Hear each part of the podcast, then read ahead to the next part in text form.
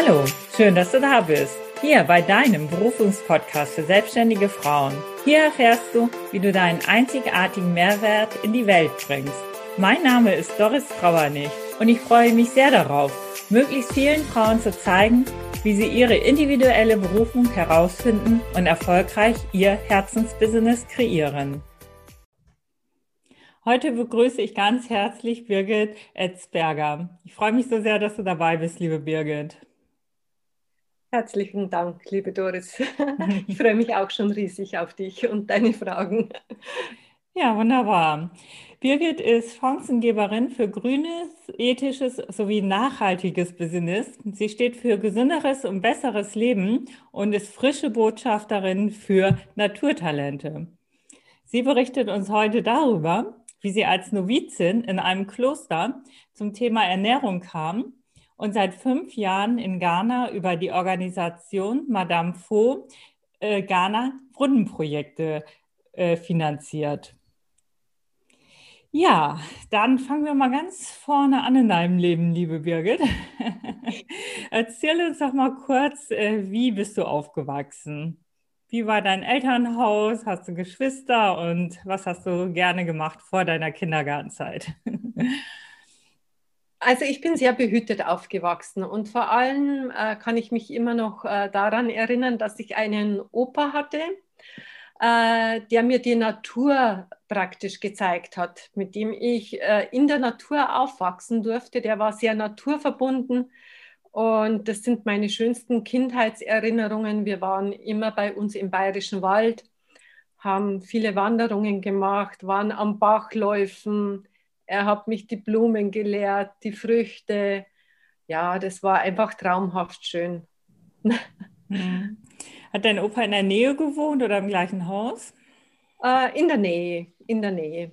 Aber wir, wir hatten immer, immer einen guten Draht zueinander und er war so mein großes Vorbild. Also. Hm, schön. Ja. Und hast du auch Geschwister? Ich habe zwei Geschwister, einen Bruder und eine Schwester, wobei mein Bruder äh, schon verstorben ist.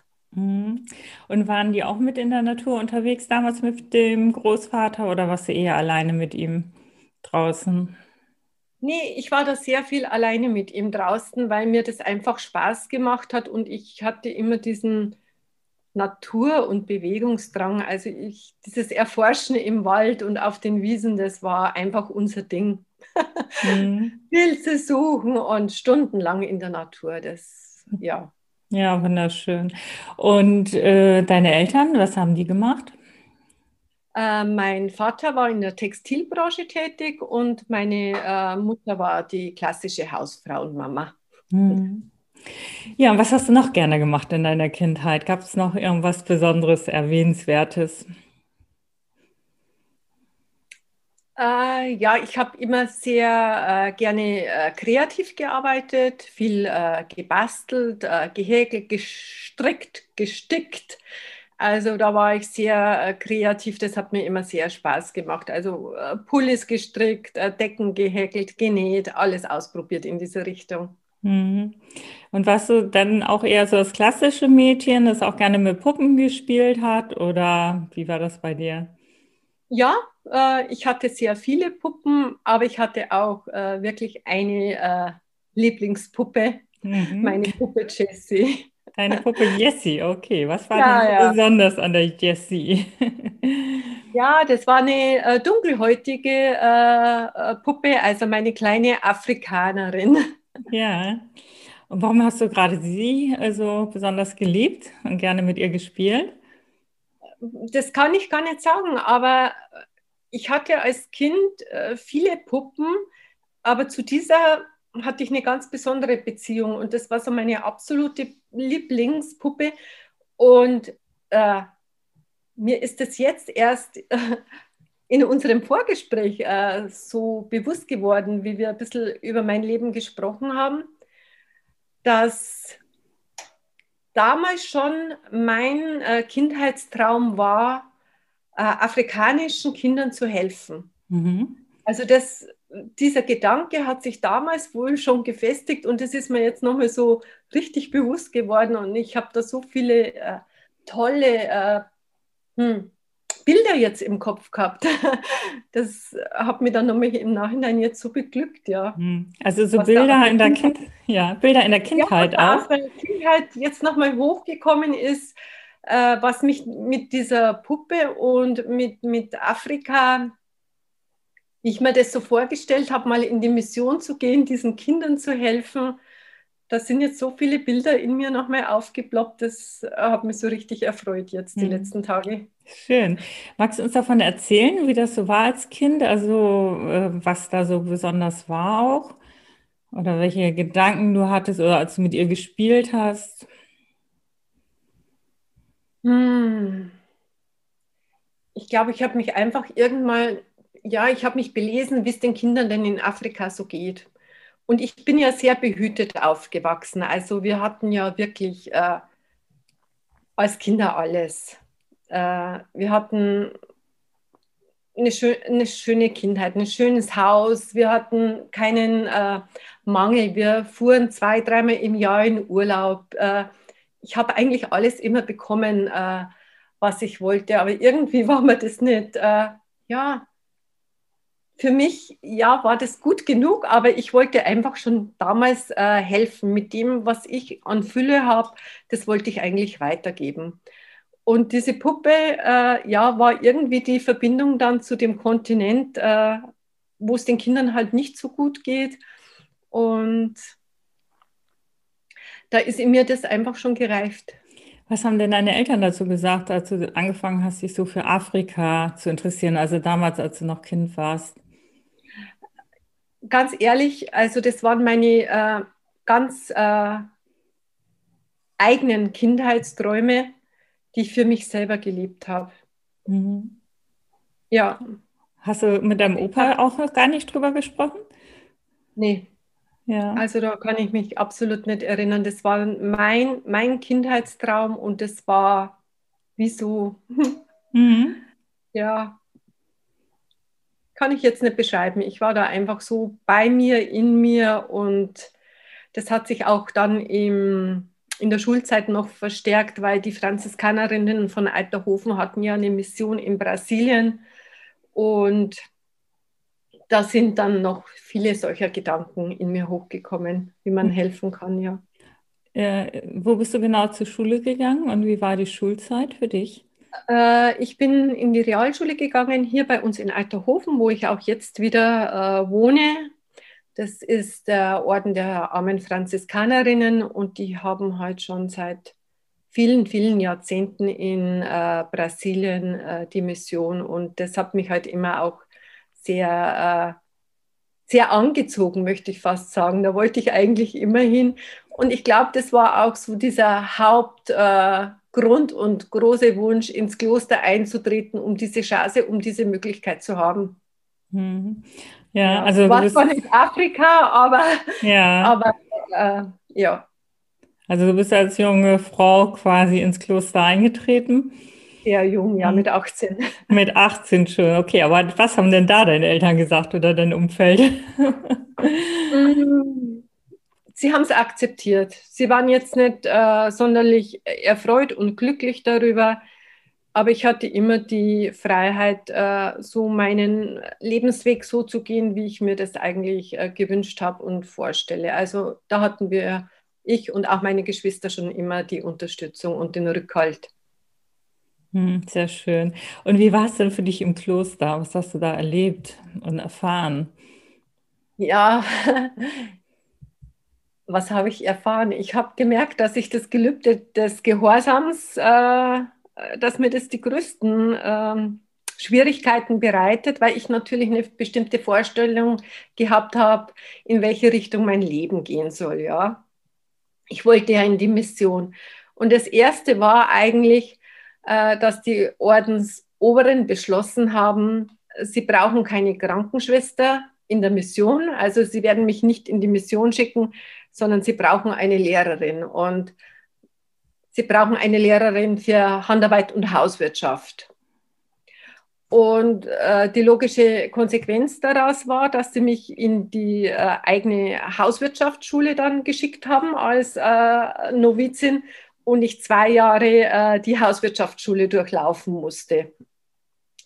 was aber wirklich im Nachhinein gesehen ein riesengroßer Vorteil wieder für mich war, weil ich ja äh, die ganze Ernährungslehre, das ganze Nahrungszubereitung, die ganzen Inhaltsstoffe, alles, was ich im, auf meinem späteren Weg dann gebraucht habe, habe ich da als Basiswissen schon ansammeln können und mir vieles aneignen können. Und diese Zeit möchte ich auch wirklich äh, absolut überhaupt nicht missen. Also es war eine sehr intensive, äh, auch sehr schmerzvolle Zeit, aber reich an Erfahrungen und an Weiterentwicklung. Wie lange bist du dort geblieben? Ähm, zwei Jahre. Ich bin genauso lange geblieben, bis ich den Abschluss dann hatte von dieser Hauswirtschaftsschule. Also mit dem letzten Prüfungstag praktisch habe ich dann der oberen äh, erklärt, dass ich wieder aus dem Orden austreten werde, weil einfach mein Wunsch äh, war, ja auch immer äh, zu helfen und Krankenschwester zu werden. Es hat sich während der Realschulzeit eigentlich so gefestigt. Und ja, dieser Wunsch wurde mir nicht äh, ermöglicht und ich bin da immer sehr konsequent dann in meinen Entscheidungen. Wenn ich merke, ein Weg war nicht der richtige, dann äh, ja. ja. Ja, also schon, das finde ich auch sehr beeindruckend, so mit 20 Jahren quasi, da bist du noch sehr jung und dann auch den Mut zu haben, hinzugehen und zu sagen, so, der Weg endet jetzt hier für mich. Das ist ja schon beeindruckend. Ja, aber mit 20 Jahren hat man ja das ganze Leben noch vor sich. auf jeden Fall. Ja, was hast du dann gemacht? Was hat denn in der Welt auf dich gewartet? auch in der Welt auf mich gewartet. Zuerst hatte, habe ich mal ähm, die dreijährige Ausbildung zur Krankenschwester, äh, zur Krankenschwester gemacht und gewartet oder gefunden habe ich äh, während dieser Ausbildung meinen Mann. Ja, toll. Auch Im Krankenhaus oder? Der war, mit mir, der war mit mir im Kurs, also der hat mit mir die Krankenpflegeschule absolviert und ja, wir sind ein Paar geworden und äh, noch während der Ausbildung war unser erster Sohn unterwegs. Ah, ja. ja. Schön. An die Ausbildung hast du dann aber auch abgeschlossen? Ja, mhm. ich habe auch immer gearbeitet. Äh, in den 80er Jahren war es ja so, da gab es noch keine so langen Auszeiten. Da gab es die Elternzeiten noch nicht, nur den normalen Mutterschutz, diese acht Wochen. Und äh, ich bin dann äh, nach diesen acht Wochen auch wieder zur Arbeit gegangen. Mhm. Es war ja. ja auch mein Traumberuf, also ja, und ist es dabei geblieben? Bist du in diesem Beruf ähm, dauerhaft geblieben oder wie lange war dort deine Zeit? Ich bin sehr lange in diesem Beruf geblieben, auch nach dem zweiten und nach dem dritten Kind. Äh, ich habe mich ähm, hm, ich weiß gar nicht, in den 90er Jahren, 92, äh, bin ich in der Nephrologie, in der Dialyse gelandet. Habe da auch die Ausbildung gemacht zur nephrologischen äh, Fachschwester. Und das Spannende war da, dass ich wieder Berührungspunkte hatte äh, mit äh, dem Thema Ernährung. Und äh, das war insofern ganz spannend, weil ich sofort gemerkt habe, äh, dass Dialysepatienten eine enorme Verbesserung der Lebensqualität haben können, wenn sie bei der Ernährung bestimmte Sachen beachten und bestimmte äh, Dinge umstellen. Also das hat jetzt noch nichts mit Diät zu tun, sondern ganz einfache Ernährungsgewohnheiten in den äh, Lebensplan integrieren, auf manche Sachen verzichten, äh, was das äh, für positive Auswirkungen hat. Und ich hatte da eine ganz tolle Professorin, mit der konnte ich über dieses Thema, da waren wir uns total einig und die hat mich da sehr unterstützt, habe dann auch einige Zusatzausbildungen gemacht und ich hatte dann tatsächlich neben meiner normalen Tätigkeit als äh, Dialysefachschwester am Patienten auch jede Woche noch einen Tag, wo ich speziell für das Thema Ernährung am Patienten zuständig war. Und mhm. das war für mich äh, das absolute Highlight der Woche immer.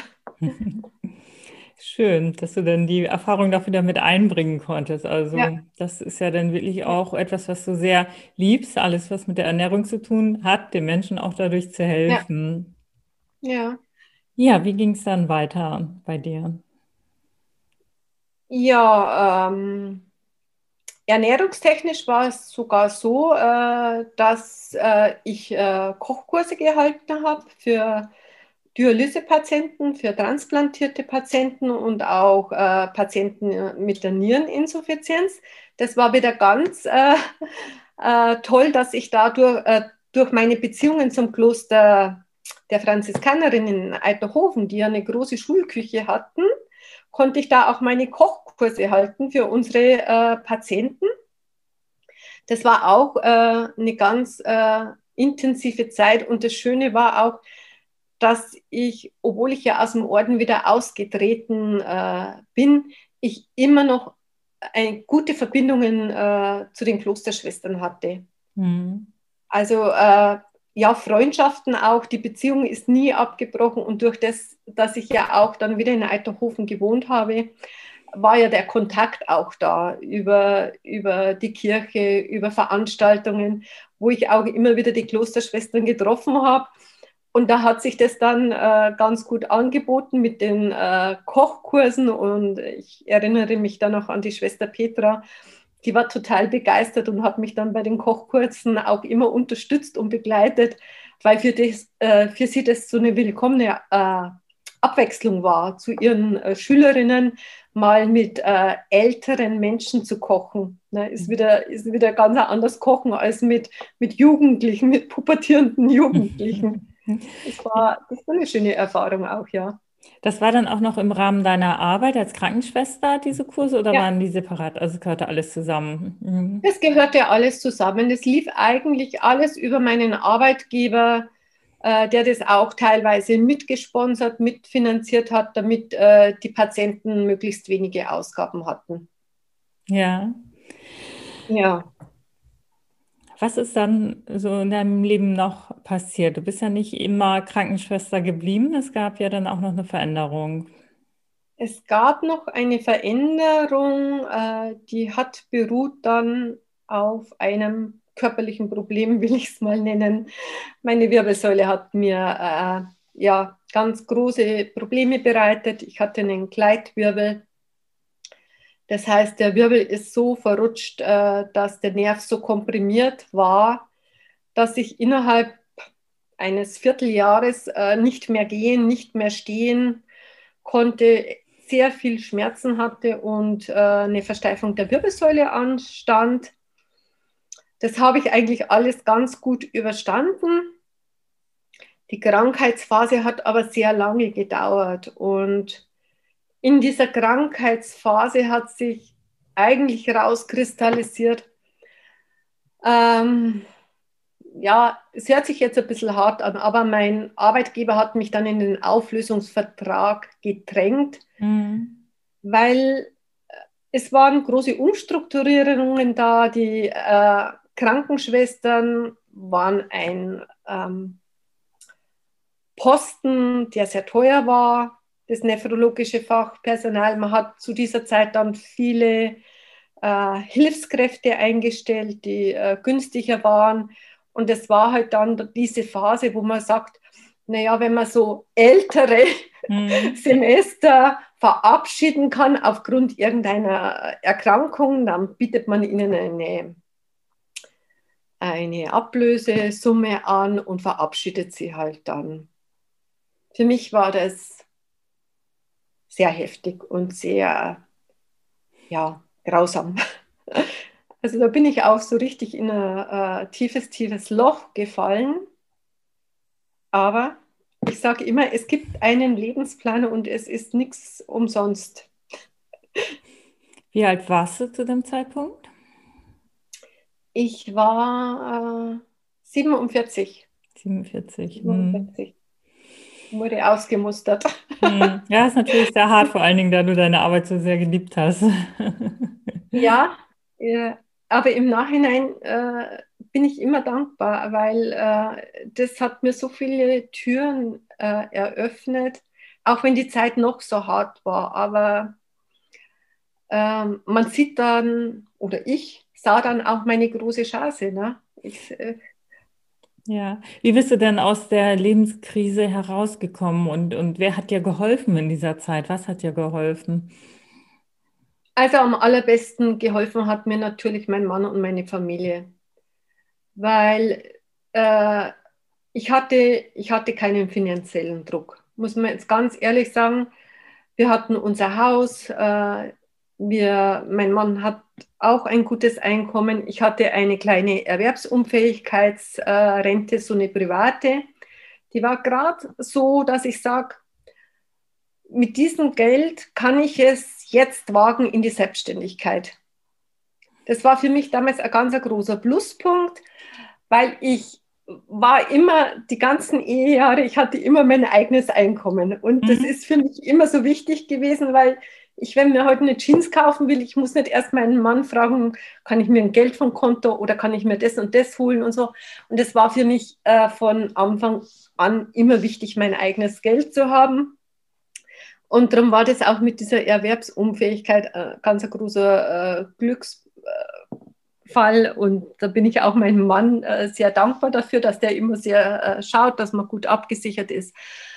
Und äh, das hat mir dann schon ermöglicht, ähm, mir Gedanken zu machen, wie kann ich meine Selbstständigkeit planen, welche Fähigkeiten habe ich. Wie bist du überhaupt auf die Idee gekommen, dich selbstständig zu machen? Naja, ich wurde gezwungen. Also ich musste mich nach äh, eineinhalb Jahren beim Arbeitsamt äh, arbeitslos melden, obwohl ich ja noch angestellt war. Das war ja auch schon paradox ich hätte mich bewerben sollen, obwohl ich eigentlich angestellt war. Und ich wusste ja auch gar nicht, wie viele Stunden am Tag ich arbeiten kann, körperlich. Und eine Wiedereingliederung durfte ich nicht machen.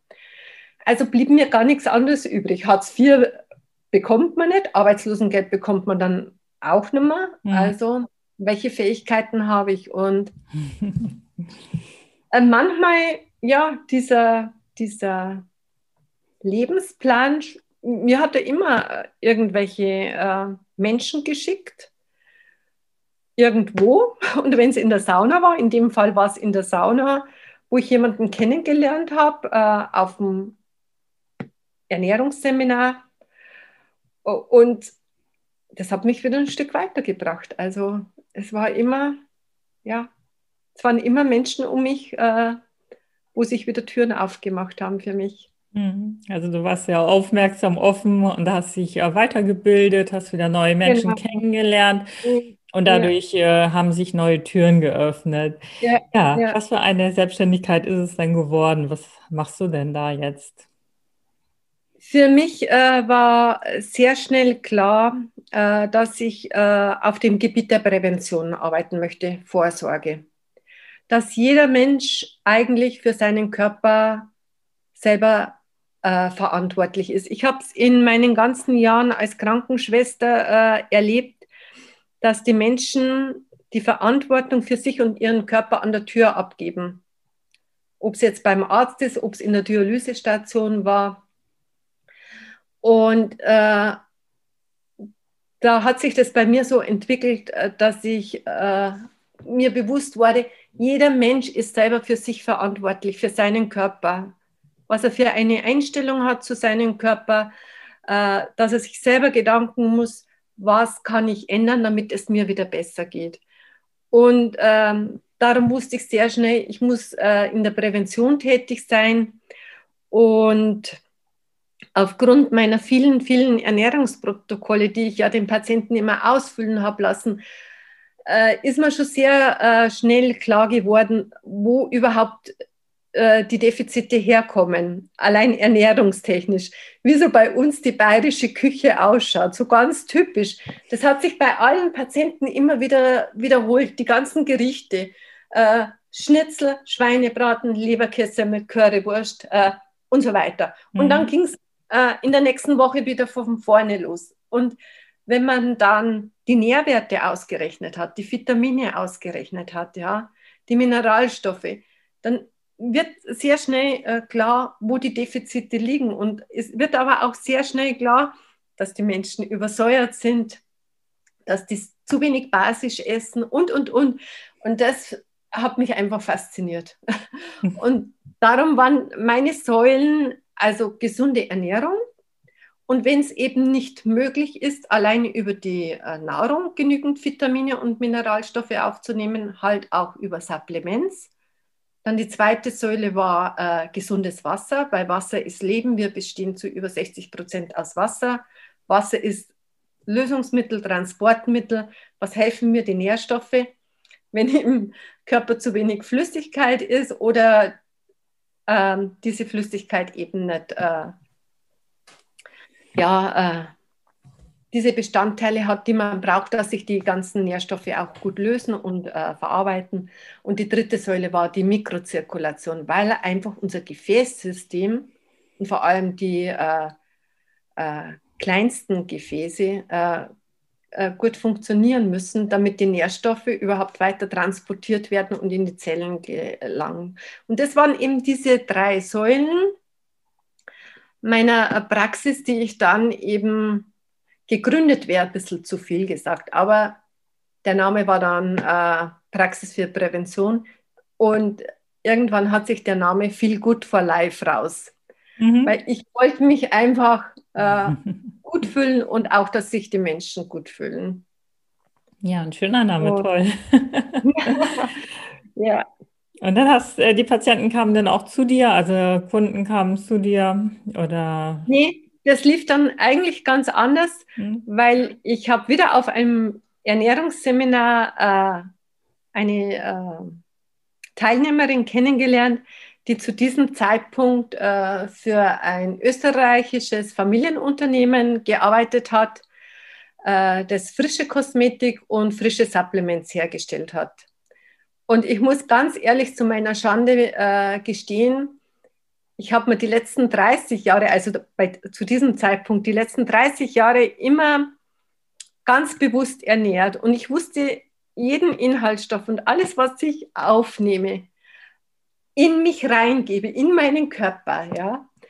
Aber worüber ich mir absolut überhaupt keine Gedanken gemacht habe, und da schäme ich mich heute noch dafür, was ich mir auf die Haut gebe. Mhm. Und ich bin dieser Teilnehmerin so dankbar, äh, die mich eben angesprochen hat.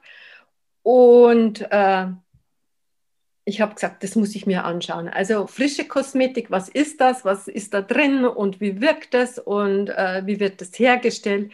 Und dann kam auch wieder so die typische Krankenschwester durch, die alles äh, analysieren äh, will und äh, jede Studie und ja, okay, ich schaue mir das an und ich wusste sofort, also ich muss alles, was ich im Bad stehen habe, alles raus und ich äh, möchte es jetzt probieren für mich testen und bin dann bei dieser Firma eingestiegen, äh, nur um diese frische Kosmetik für mich und dann natürlich auch für meinen Mann und meine äh, Kinder einfach äh, selber bestellen zu können, beziehen zu können und auch, muss ich ganz ehrlich sagen, auch von der Provision praktisch äh, profitieren zu können. Und dann ist was ganz was Dramatisches passiert. Mhm. Das war im August und im September habe ich gemerkt, meine Haut wird ganz schlecht. Mhm. Also ich habe äh, selbst in der Pubertät fast keine Pick Pickel gehabt, keine Hautunreinheiten. Und äh, ich schaue mich so an und denke, was, was passiert dir jetzt gerade? Ne?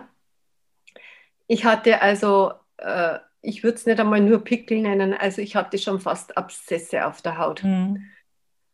Und ich war mir aber sowas von 100% sicher, dass es nicht an der Kosmetik liegen kann, weil ich mir gedacht habe, was da drin ist, das, das kann nicht sein, das darf auch nicht sein. Und ich habe durchgehalten. Ich habe von September, wo ich die ersten Hautunreinheiten hatte, bis im März durchgehalten. Ich habe oh. hab mich teilweise nicht mehr ins Fitnessstudio getraut oder ja, äh, näher an Menschen ran, die mich kennen. Und dann war das weg.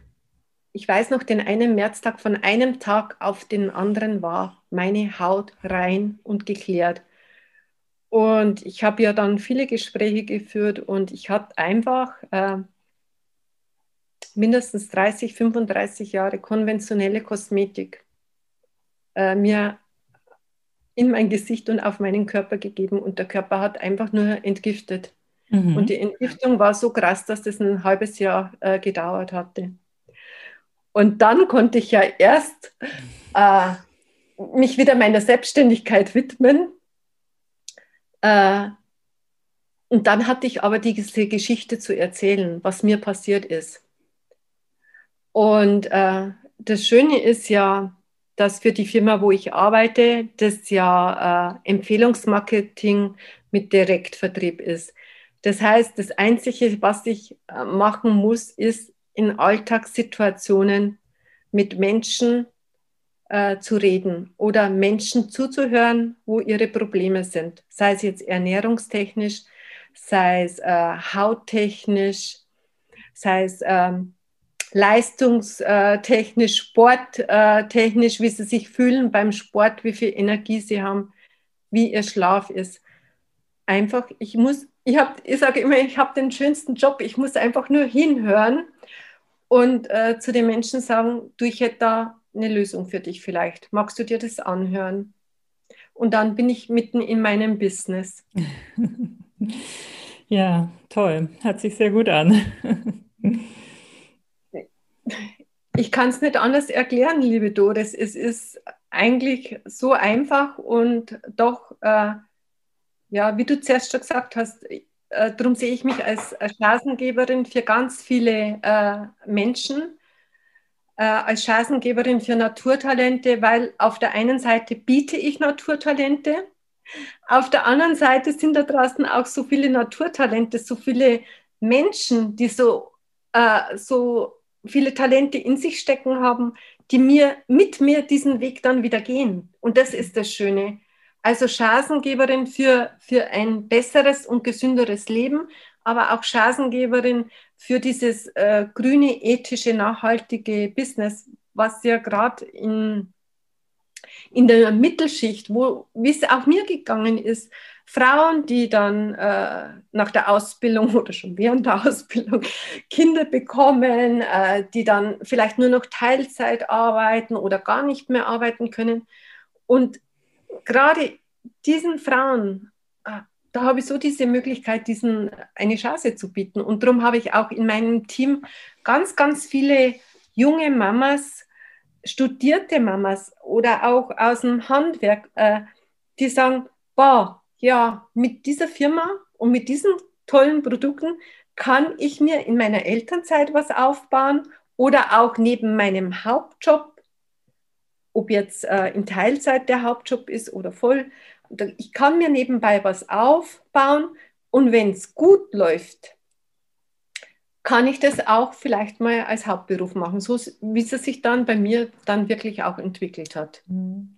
Also das heißt, wenn äh, du auf Menschen triffst und du unterhältst dich mit ihnen und du erzählst ihnen von dem, was du ihnen äh, zu bieten hast, also da stößt du auch auf Offenheit ja. und ähm, auch auf Interesse auf sehr viel. Und ich, ich sehe es ja, die, die Zeit ist reif. Die Zeit ist reif für Bio, äh, die Zeit ist reif für Homeoffice, ähm, die Zeit ist, ist reif, dass auch äh, die ältere Generation, ja, die in Rente geht, die will ja nicht mit 60 oder 65 zu Hause sitzen bleiben. Ja, die, die möchten ja noch was Sinnerfüllendes äh, machen, ja.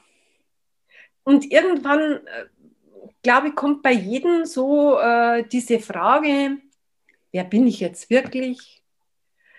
Äh, was ist meine Lebensaufgabe? Was ist der Sinn von meinem Leben? Irgendwann, beim einen vielleicht mit 40, beim anderen mit 50 oder mit 60 oder wenn die Kinder aus dem Haus sind.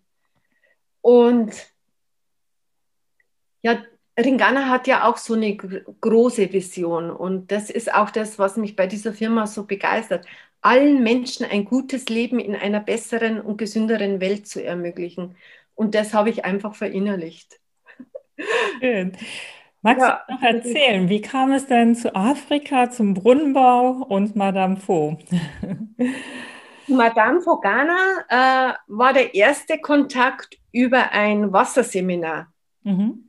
Weil das gehört ja zu meiner Prävention dazu und gutes Wasser. Und da hatte ich eben einen Wasservortrag über gutes, basisch ionisiertes Wasser in kleiner Clustergröße. Und bei diesem bei dieser Firma und bei diesem Wasservortrag wurde ein Buch von der Bettina Landgrafe vorgestellt. Das wurde natürlich auch verkauft, das Buch, um äh, wieder Spendengelder äh, zu bekommen für diese Organisation.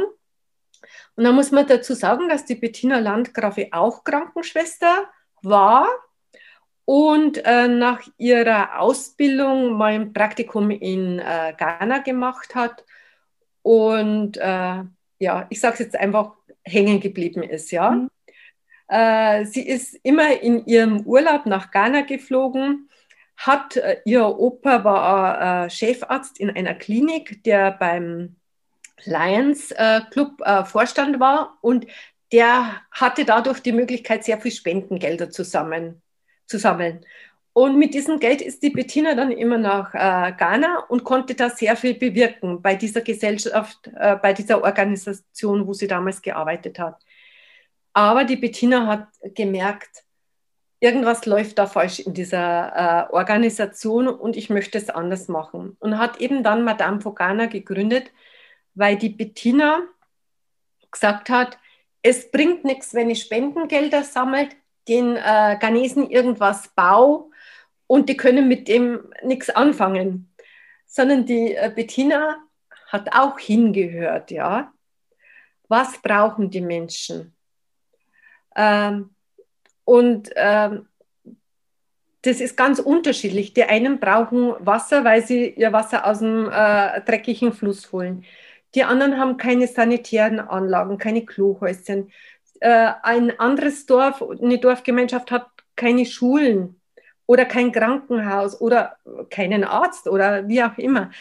Und äh, die Bettina hat das dann so gemacht, äh, dass sie immer den Ältestenrat eingeholt hat von den, von den Dörfern und mit den Dorfältesten und der Dorfgemeinschaft das gemeinsam beschlossen hat.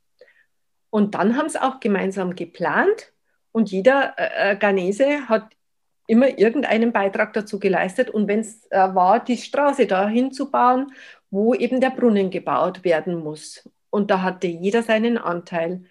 Und wenn ein Projekt fertig war, dann wurde das auch feierlich übergeben und das Projekt, also ich spreche jetzt mal von den Brunnenprojekten, gehört dann der Dorfgemeinschaft. Und die äh, Frauen waren dafür oder sind dafür verantwortlich für die Wartung der Brunnen. Und weil das so eine verantwortungsvolle, große Aufgabe ist, äh, gehen die Brunnen auch nicht kaputt, weil die pflegen die und hegen die. Also der älteste Brunnen von der Bettina ist 25 Jahre, das ist aber noch ein Schwenkelbrunnen ohne, äh, ohne, Elek äh, ohne Strom, ohne Elektronik. Der funktioniert immer noch. und ja, bei diesem äh, Wasserseminar habe ich das halt kennengelernt, habe als erstes aber sofort eine Patenschaft für ein Kind übernommen, dann für Schulspeisung. Und das war mir dann irgendwann mal zu wenig und dann, ähm, mh, hm, ja, ist durch einen persönlichen Schicksalsschlag, wo ich äh, gesagt habe, ich will äh, das Geld, was dann aus gesammelt worden ist damals, will ich in ein Brunnenprojekt stecken. Und so sind die Brunnenprojekte entstanden. Hm. Warst du selbst ja. auch in Afrika? Äh, ja, letztes Jahr um diese Zeit, Februar, März. Ah, ja. Vor Corona, Gott sei Dank noch. Hm. Ah, ja, das, das liegt. Äh, Ghana lässt einen nicht mehr los, wenn man da mal war. Und äh, wir wollten nie nach Ghana ähm, fahren äh, wegen der Gelbfieberimpfung. Äh, darum haben wir drei Jahre gewartet. Es waren schon äh, zwei Brunnen von uns praktisch fertig. Der dritte war in Planung und die Bettina sagt immer, Mensch, ihr müsst kommen. Äh, die Dorfbewohner möchten mit euch den Brunnen einweihen aus Dankbarkeit. Und mein Mann hat sich dann endlich durchringen können für äh, die Gelbfieberimpfung und am äh, 9. Februar letzten Jahres sind wir dann äh, nach Ghana geflogen und das war so, so wichtig, so wichtig und ja, wenn man das sieht, äh, dann kriegt man ganz ein anderes äh, Verhältnis zu seinem Leben und zu Wasser, wenn man unter der Dusche steht oder wenn man das Wasser laufen lässt oder äh, zum täglichen Essen und, und, und. Also das, ich glaube, ich habe viele Filme über Afrika gesehen, aber ich glaube, wenn man die Armut nicht selber vor Ort sieht, dann kann man es gar nicht vorstellen. Ja. Und die Kinderaugen, wenn sie dann so glücklich sind. Das ist, das ist da. Alleine da nur durchs Wasser. Das Wasser ist einfach, man muss sich ja mal vorstellen, dass die Kinder ja vor der Schule teilweise eineinhalb Stunden an ein Wasserloch gehen müssen mit zwei Kanistern oder mit einer Schale, die sie am Kopf tragen.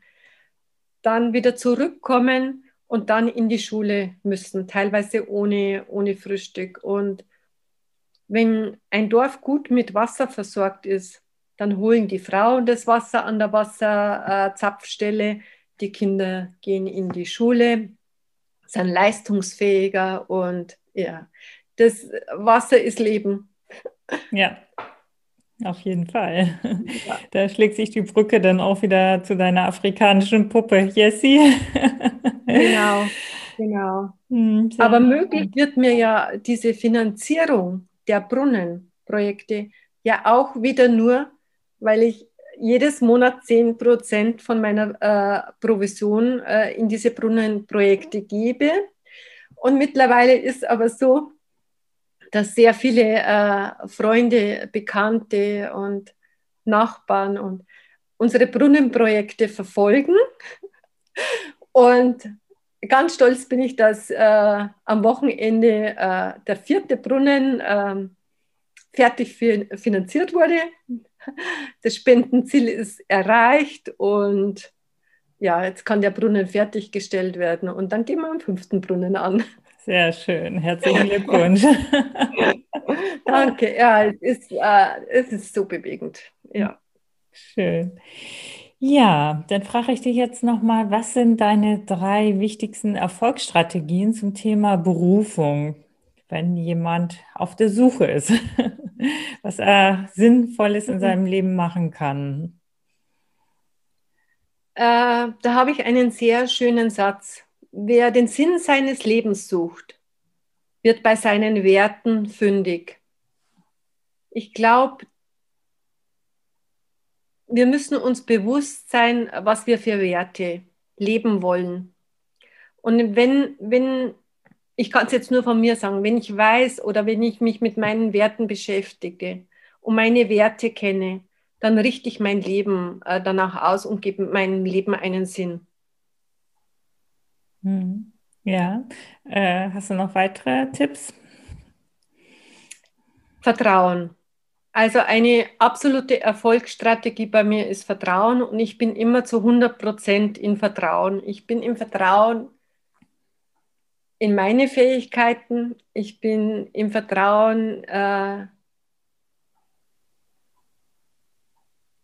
in die Liebe meines Mannes. Also diese 100 Prozent, die verfolgen mich überall. Das ist 100 Prozent auch ähm, für die Firma, wo ich arbeite ich habe da so viel Vertrauen, dass ich genau da, wo ich bin, am richtigen Fleck bin. Also egal, ob jetzt das mein, die Firma ist, ob das die Familie ist, mein Partner ist, ich vertraue da. Und wenn, wenn mal was kommt, ähm, sei es ein Schicksalsschlag, irgendein Drama, irgendeine Krankheit, irgend, ich bin da so im Vertrauen, dass das wieder gut wird. Oder dass es zumindest, dass es seinen Sinn hat und dass dass ich aus jeder Krise dann auch wieder gestärkt rausgehe. Auch wenn ich nicht jeden Tag gleich fröhlich bin. Klar habe ich mhm. auch meine Hochs und Tiefs und läuft es mal gut und mal schlechter. Und aber im Großen und Ganzen, seit ich in Ghana war und weiß, was wir für ein Luxusleben hier führen, ja, kann ich nur immer sagen, dann komme ich zum dritten Punkt äh, der Erfolgsstrategie, ist die Dankbarkeit. Mhm. Und ich habe einfach diese überaus große Dankbarkeit für all das, was mir im Leben passiert ist. Äh, angefangen von meiner Kindheit über, über die Schulzeit, über, über die Klosterjahre, über, über die Zeit als Krankenschwester, auch den, der unschöne Abschied. Aber es hat sich jedes Mal, jedes Mal wirklich wieder eine Türe aufgemacht. Und da, selbst wenn ich noch so weit unten war, letztendlich war alles immer positiv und hat sich alles zum Guten entwickelt. Und für das bin ich einfach dankbar.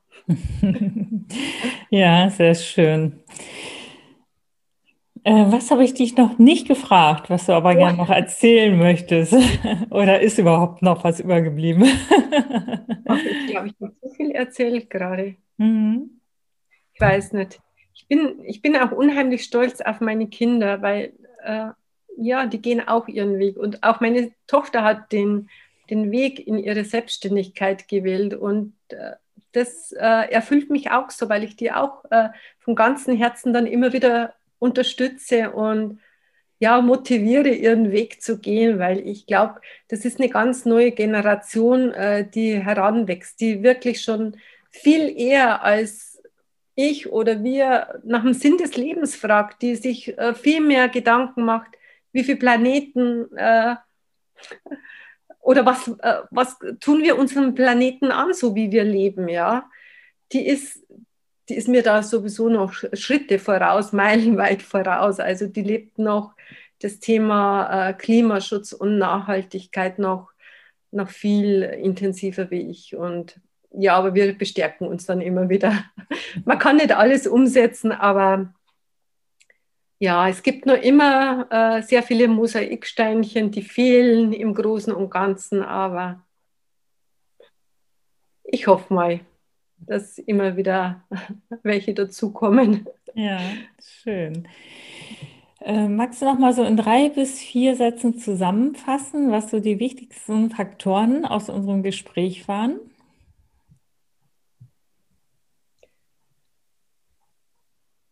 Ich muss da wieder mit der Dankbarkeit anfangen, weil durch diese Chance, mit dir diesen Podcast zu sprechen, habe ich jetzt nochmal äh, reflektiert, dass ich meine Berufung ähm, nicht so bewusst gesucht habe, aber ich, ich, bin, ich bin mein ganzes Leben lang so nach dem, ich sage immer nach dem Lebensplan gegangen und ich glaube, meine Berufung war schon in mir eingepflanzt. Und ich habe mich so gefreut jetzt, dass ich gemerkt habe, wow, Birgit, du warst in Ghana, du wolltest immer dahin, aber du hast es gar nicht so äh, realisiert, dass dein Kindheitstraum in Erfüllung gegangen ist. Und das war jetzt für mich das schönste Geschenk durch dich. Mhm. Vielen lieben Dank, Doris. Ich danke dir. Ja, magst du uns sonst am Ende auch noch mal kurz erzählen, wo wir dich am besten finden und am besten auch Kontakt zu dir aufnehmen? Ja, also mich findet man äh, am besten über äh, Feel Good for Life. Da kommt man auf die ähm, Geschäftsseite für die Firma, für die ich auch arbeite. Man kann mich unter äh, Feel Good for Life mit F, Life mit F, auch per Mail anschreiben, also info at Feel Good for Life. Und äh, man findet mich auch über Facebook. Ja, wunderbar, schön. Da haben wir einige Kontaktmöglichkeiten. Auf ja. Ich glaube immer, wer mich finden will, äh, der findet mich, den ziehe ich an. Ja. Ja. ja, dann nochmal von Herzen Dank, dass du so offen dein Leben mit uns geteilt hast und uns auch dadurch inspiriert hast. Vor allen Dingen auch viele, die sich das jetzt noch anhören werden, auch äh, wahrscheinlich nochmal gelernt haben, wie wichtig Vertrauen ist, wie wichtig auch die Dankbarkeit ist und dass alles irgendwo auch seinen Sinn im Leben hat. Also selbst die Tiefen und dann gibt es wieder Höhen und einfach trotz allem im Vertrauen zu bleiben, in der Dankbarkeit und dass dann Wünsche in Erfüllung gehen, wo wir gar nicht so detailliert geplant haben, sondern wo es einfach auch passiert, wenn wir es zulassen. Ganz ja. herzlichen Dank, liebe Birgit. Ich danke dir, liebe Doris. Hab eine gute Zeit. Dankeschön, du auch. Danke fürs Zuhören.